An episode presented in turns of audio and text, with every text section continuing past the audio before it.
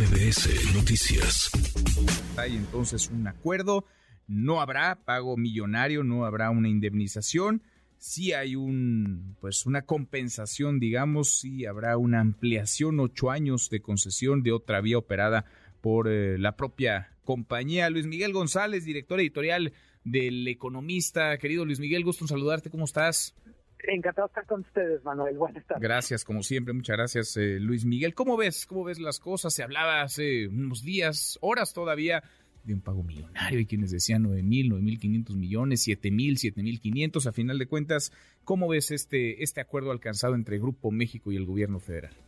Eh, me parece que es un buen acuerdo. Ahora sí, como dice el refrán, hay veces mal, más vale un mal acuerdo que un buen pleito. En este caso no es un mal acuerdo eh, quiero destacar que me parece que también está muy bien que la explicación que dan hoy está llena de detalles. Obviamente, los expertos podrán valorar mucho más qué quiere decir algunos de los datos que nos daba el secretario de Gobernación en la mañanera, pero eh, me gusta que tratándose de un, de un acuerdo que, yo digo, tiene que ver con un pedazo de infraestructura clave, pero también con el gobierno y un empresario muy, muy importante, muy, muy grande. me, me gusta que no sea un acuerdo en lo oscurito, que no quede reservado, que nada, que digan, estos, estos son los términos del acuerdo. Hablo de un pedazo de infraestructura clave para Grupo México en su parte ferroviaria, es la parte que les permite pasar del sur al norte, como quedó claro, para el interoceánico, pues prácticamente les permite completar lo que será la ruta que va desde Salina Cruz hasta Veracruz. Ahora, es un, es un buen acuerdo porque no hay pleito de entrada, es un buen acuerdo porque se le da una salida y es un buen arreglo, digamos, en la, en la narrativa del propio gobierno del presidente López Obrador, porque no sé cómo se hubiera leído, cómo se habría explicado incluso el que se pagara una, una compensación eh, millonaria. ¿Por qué lo, lo digo? Por el dinero, evidentemente, y por el discurso de austeridad, pero también porque hablamos de qué, Luis Miguel, porque hay quienes dicen se trata de una expropiación desde el gobierno y el propio presidente ha dicho, el secretario de Gobernación ha insistido en que es una ocupación eh, temporal. Digamos, eh, el acuerdo tiene que ver también con estos conceptos que se han manejado. Sí, creo que queda claro que la ocupación no va a ser temporal, pero como creo que lo que creo que tenemos que ser muy precisos en el uso del lenguaje. No se puede expropiar algo que en el origen ya pertenece al, al gobierno. y por eso se habla de ocupación. No es ocupación temporal, lo que nos están diciendo es de aquí en adelante esto es del gobierno operado por la Marina. Y tienes mucha razón, Manuel.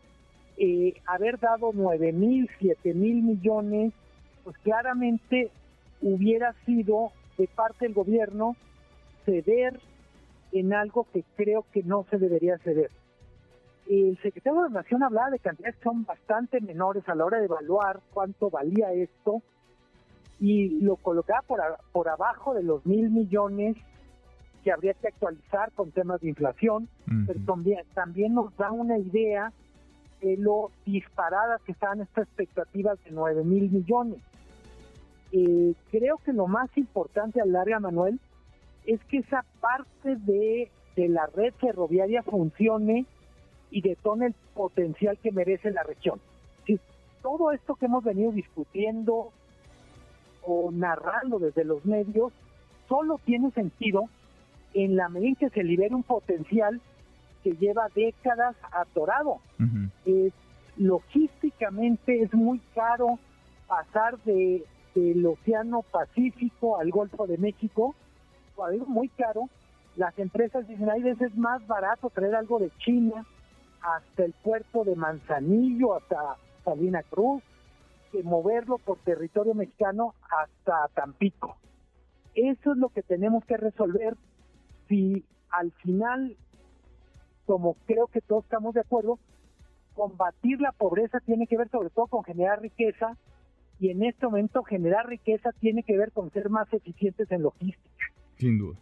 Eh, sin duda. Ahora, el mensaje, porque vaya, mucho del ruido que se generó luego de esta ocupación fue ¿Qué mensajes se está enviando a, la iniciativa privada, a los empresarios, no solamente dentro de México, sino fuera de México, en el terreno de la certeza jurídica, de la certidumbre para invertir su capital? Eh, ¿Cómo, lees esto? Es decir, ¿qué mensajes se envía desde el gobierno del presidente López Obrador alcanzando este, este acuerdo con, con Grupo México, Luis Miguel? Creo que lo que quedaba pendiente era decir, oye, eh, la expropiación se puede hacer en México y en cualquier país del mundo. no es un procedimiento excepcional cuando se trata de asuntos de seguridad nacional o estratégicos, pero se tiene que pagar. Eh, si el precio pagado fue correcto o no, habrá que ver. Eh, decías tú, y me parece interesante, el que se escoja para pagar, vamos a decir, en especie, con la ampliación de la, de la concesión, no quiere decir que salga gratis. Claro, claro. Pero, pero de alguna manera es mucho más, vamos a decir, es mucho más digerible o vendible para el gobierno, es decir, no entregué dinero. La ampliación de la concesión en el fondo significa que quien pagará es quien gobierne en, pues, propiamente en los años en los que la ampliación de la concesión tenga sentido del 40 al 46%. Bueno, perdón, del 34 al 46%. Pero yo diría que es un, en términos que es un buen acuerdo. Yo destacaría, Manuel, de verdad, eh, la, la cantidad de información que entregaron no es lo normal. Eh, con frecuencia lo comparo con cuando lo del aeropuerto, que bueno, vamos a ver cómo nos arreglamos con los que ya habían hecho, ta, ta, ta, y les vamos a cumplir en, con cosas en otros lados para poder cancelar, para, para evitar pleito. Esto es mucho más informativo, hay mucho más sustancia. Listo, no conozco las cifras que se deberían ser, seguramente los expertos nos ayudarán a valorarlo, pero dieron muchísima información sobre los términos del acuerdo.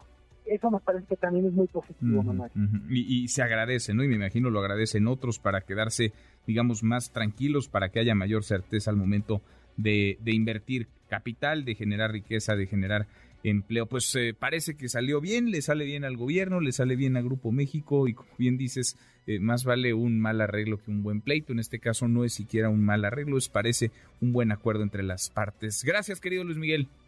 Como siempre, un gusto, un abrazo. Un abrazo grande. Redes sociales para que siga en contacto: Twitter, Facebook y TikTok. M. López San Martín.